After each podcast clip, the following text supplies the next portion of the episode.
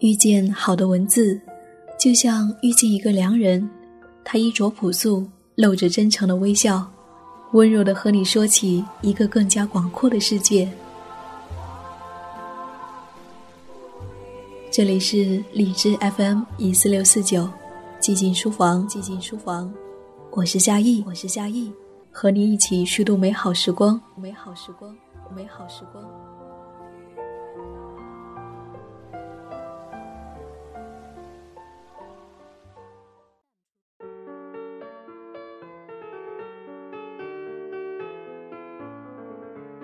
亲爱的耳朵，欢迎来到寂静书房，我是夏意，夏天的夏，回忆的忆。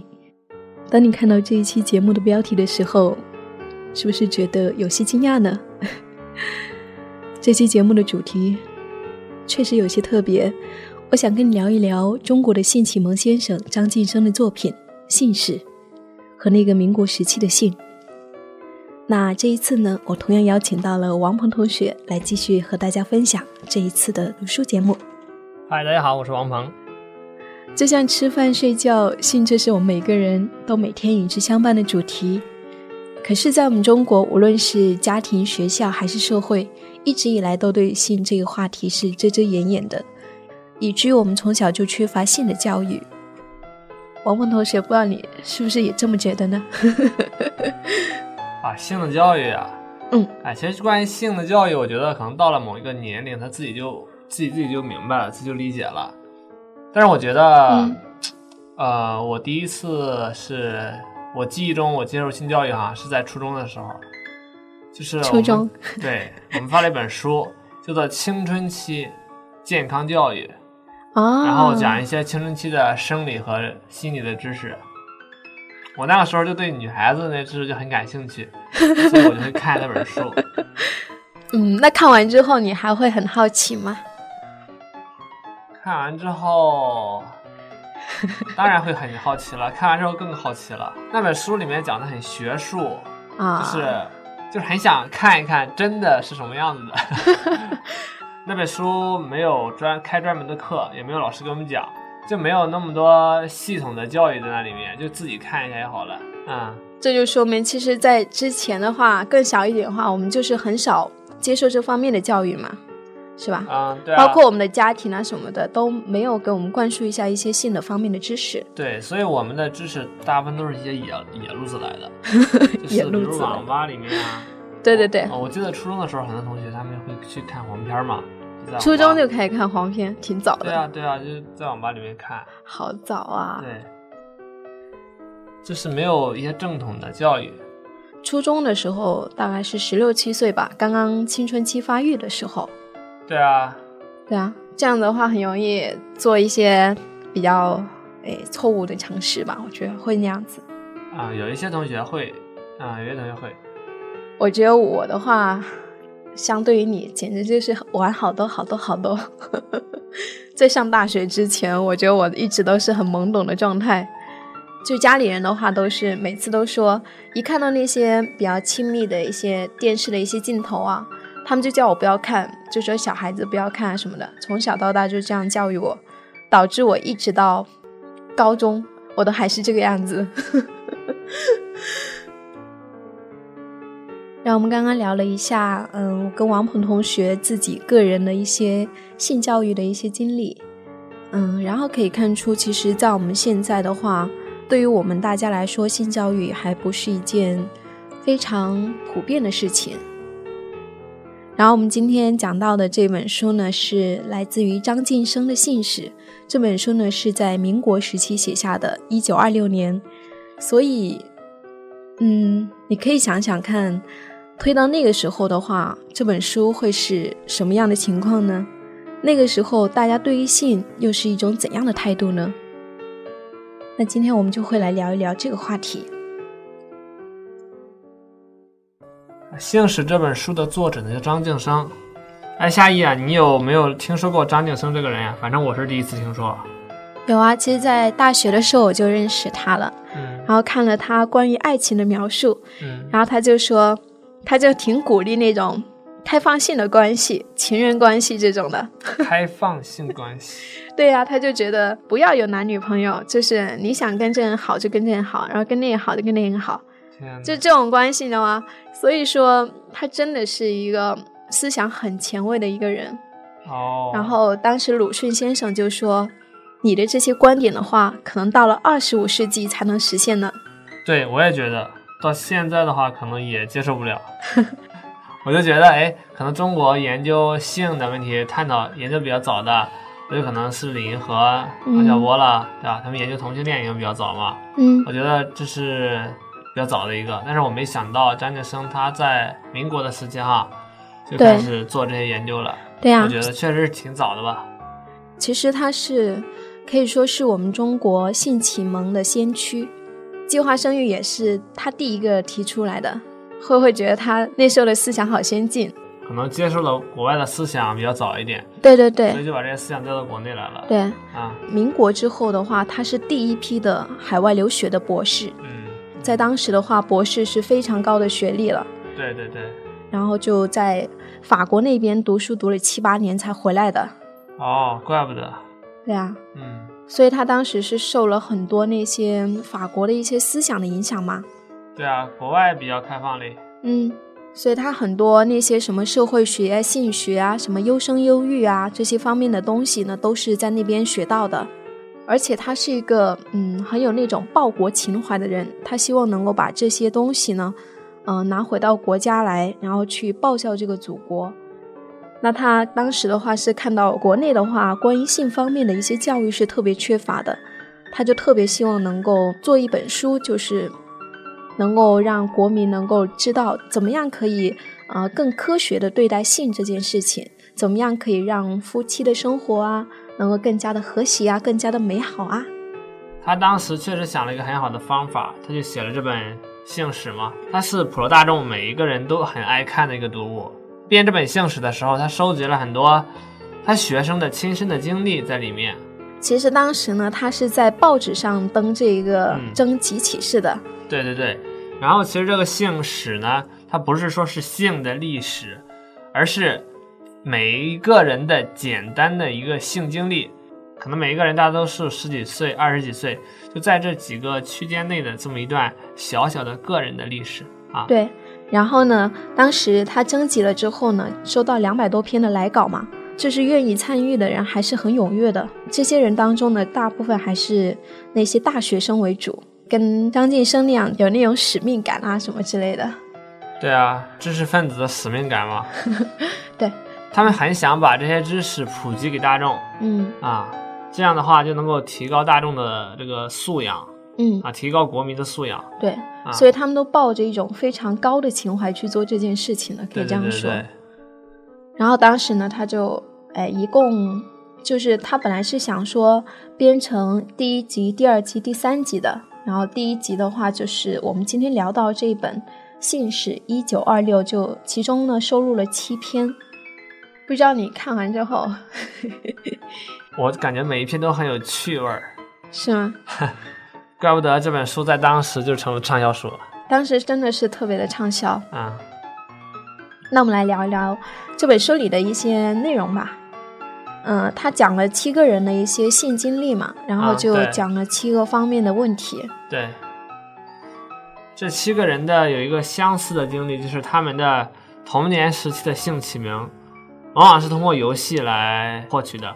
对，比如他们会玩一些过家家的游戏啊，比如新郎新娘入洞房啦，对，然后就会做一些这种仪式性的动作。他那些东西真的好像是无师自通的，他们自己就会。啊，就在这种游戏当中，他们每一个人都是通过这种游戏来得到性的这种启蒙和知识的。我觉得他那时候应该是一种模仿吧，模仿大人啊什么的，就会做一些这样的动作。还没有那种什么感觉，可能就觉得好玩之类的。对他们就是单纯的玩，因为太小了嘛，这是他们的啊启蒙，通过游戏的方式来来的啊。然后张晋生的话也讲到说，呃，如何对儿童更好的进行一些性教育的。比如呢？这呃，什么小孩子的时候让他穿那种开裆裤，哦，就是让让他的性器官能够更好的发育嘛。哦，嗯，就不要让他就很麻木的状态。但我感觉小孩子都穿开裆裤呀。对，现在都是这样的。对，像这个，嗯，除了这种，啊，童年的性啊，还有很多其他方面的，出轨的事情呢，还有同性恋啊，嫖妓啊，对对对，苏昌，就很多方面都涉及到了。那你觉得你比较印象深刻是哪一章呢？我觉得可能就是给我整体的感觉，当时那个社会对这个性真的太压抑了，真的就是很多。我看到很多很奇奇怪怪的现象，有一些男男的嘛，嗯，他男的他们会找男的，然后跟男的很亲密，然后他也有女的呀，女的他觉得哎跟另外一个女的在一起，感觉那种感觉很奇妙，然后他就喜欢，然后就经常去跑去跟一个姐姐，然后跟她一起睡呀什么的。但我就感觉哎，当时真的是太压抑了。人们看到这个之后，我就想到《红楼梦》里面，《红楼梦》里面有一个戏子嘛，那是贾宝玉和薛蟠。都很想跟这个戏子做朋友，哎，我就很纳闷了，哎，然后薛蟠呢就骂贾宝玉，他说你们两个呃在厕所里干什么见不得人的勾当呀？哎，我说一个男两个男的能干什么呀？哎，我就感觉很奇怪，我觉得哎，男的和男的，女的和女的之间，哎呀天哪，我就感觉太压抑了，当时已经没有办法去寻找异性了，然后只能跟同性之间进行一些这探索什么的。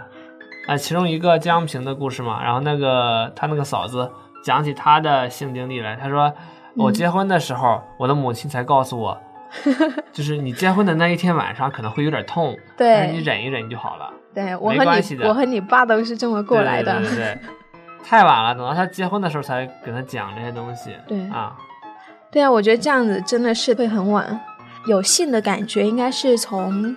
很小的时候就开始有，特别是到了青春期，应该是更加强烈的。然后到这个时候都没有一个人告诉你说你应该如何去解决这个问题，如何去面对它。对。那这样的话，他们就只能够做出各种各样的，在你看来可能会觉得比较奇怪的事情。对。哦，还有一个很好玩的细节，有一个男生，他他跟他的老婆，然后连续好几年一直都同样的一个姿势。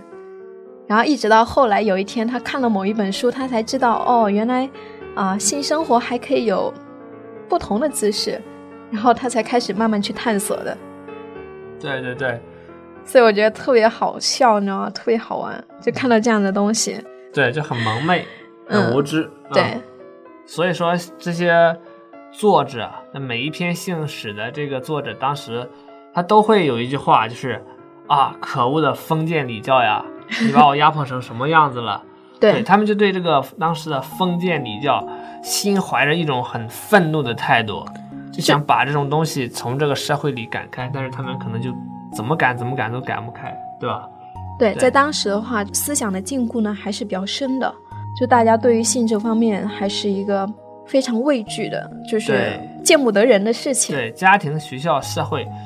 都是处于一种高压和严密封锁的这么一种状态，所以大家很难接受到这些东西。嗯，所以说张建生这本书一出火了，打破了这种家庭、学校、社会的禁忌哈。对对对啊，对，我觉得可能也遭到了很强烈的反对，因为当时的社会毕竟是反对这种东西的嘛。是啊，所以当时的话，虽然说这本书是非常畅销的，嗯，但是它受到了非常严厉的制裁，就是。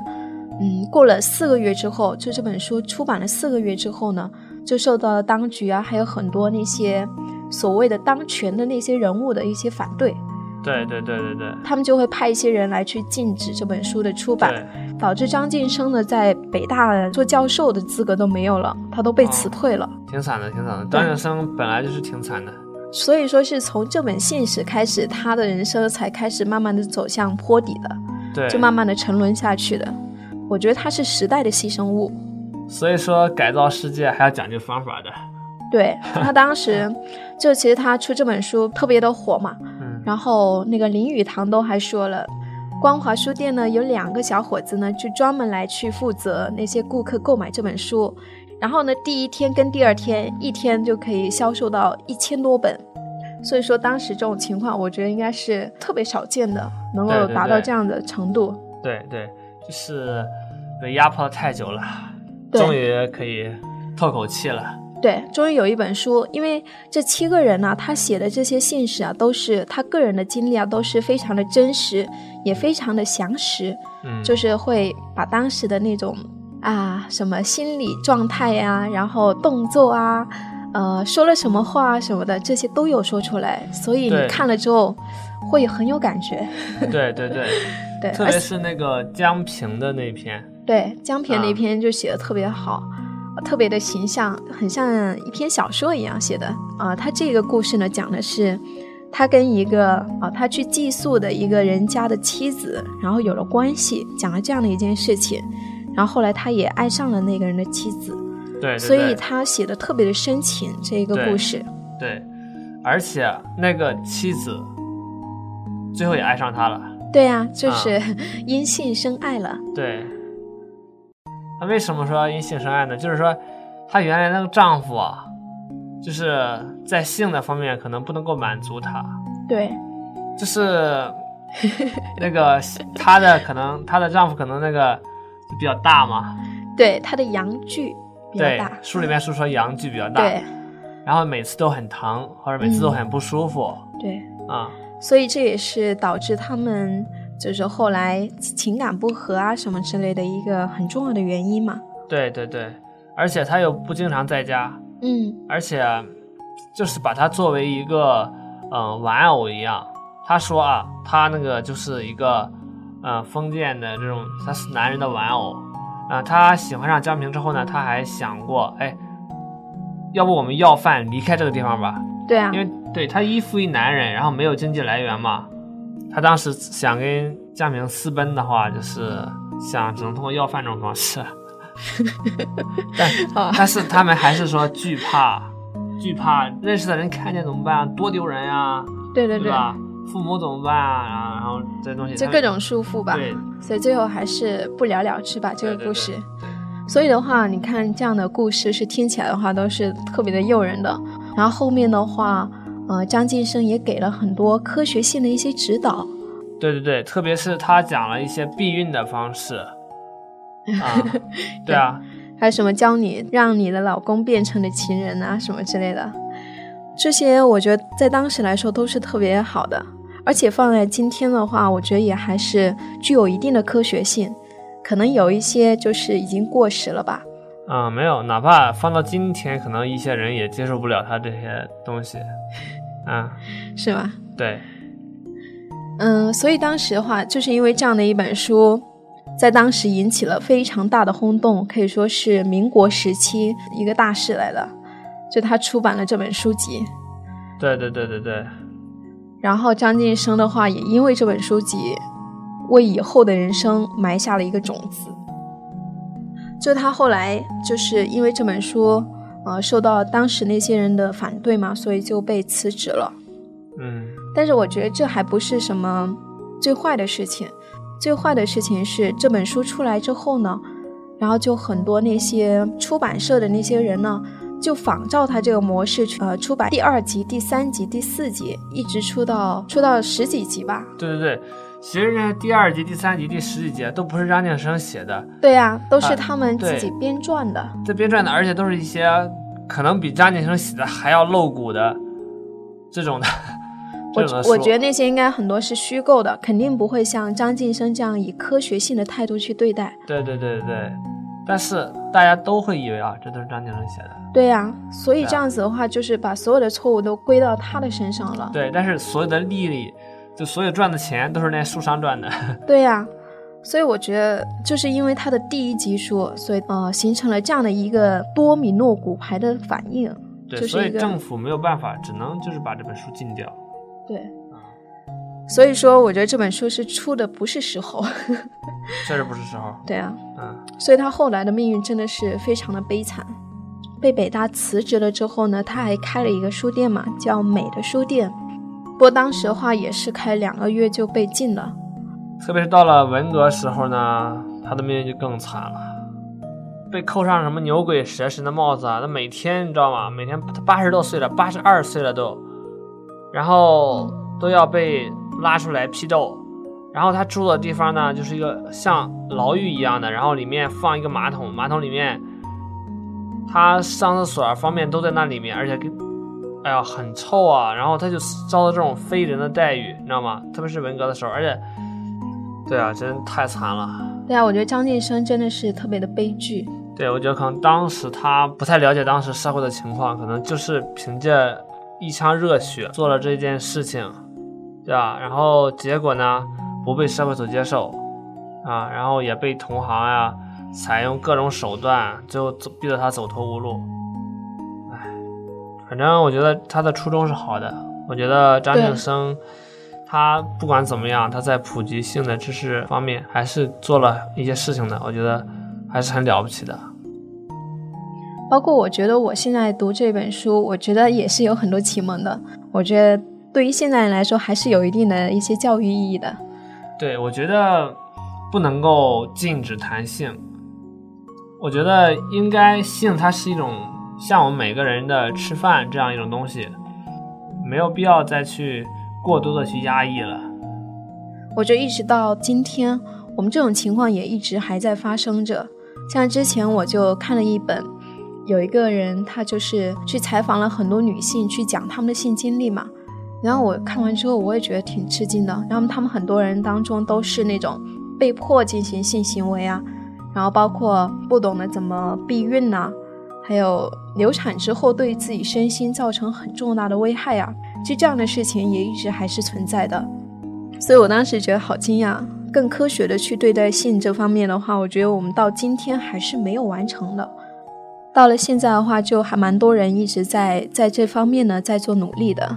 嗯像呃，我所知道的呢，这有一个二十五岁的性心理学博士叫青木匠，然后呢，他有在一些媒体专栏上去开一些专栏，还有李银河，嗯，我想大家都比较清楚他，然后他也对于性的话做了很多方面的研究，对，特别是同性恋，所以同就是如果对同性恋比较感兴趣的，可以看一下他的书，像之前我也去看了一下他的那种。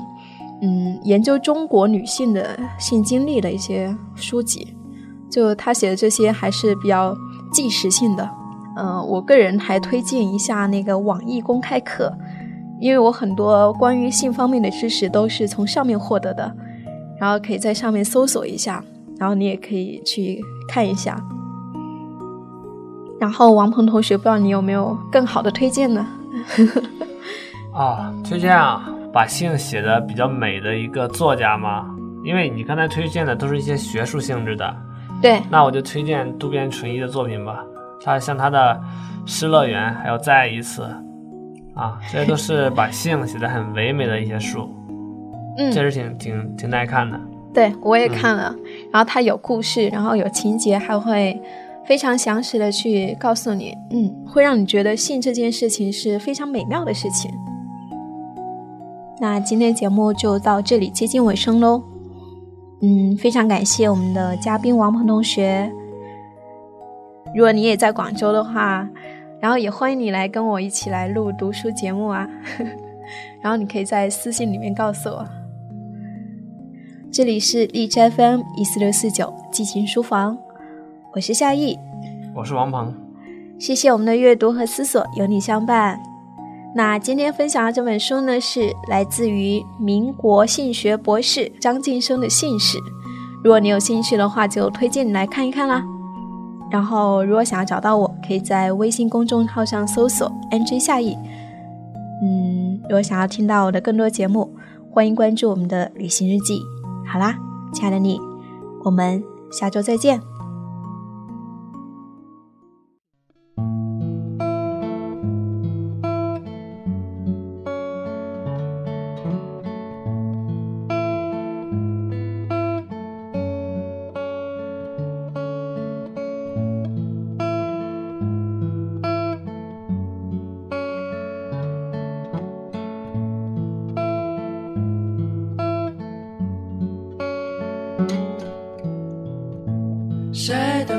去思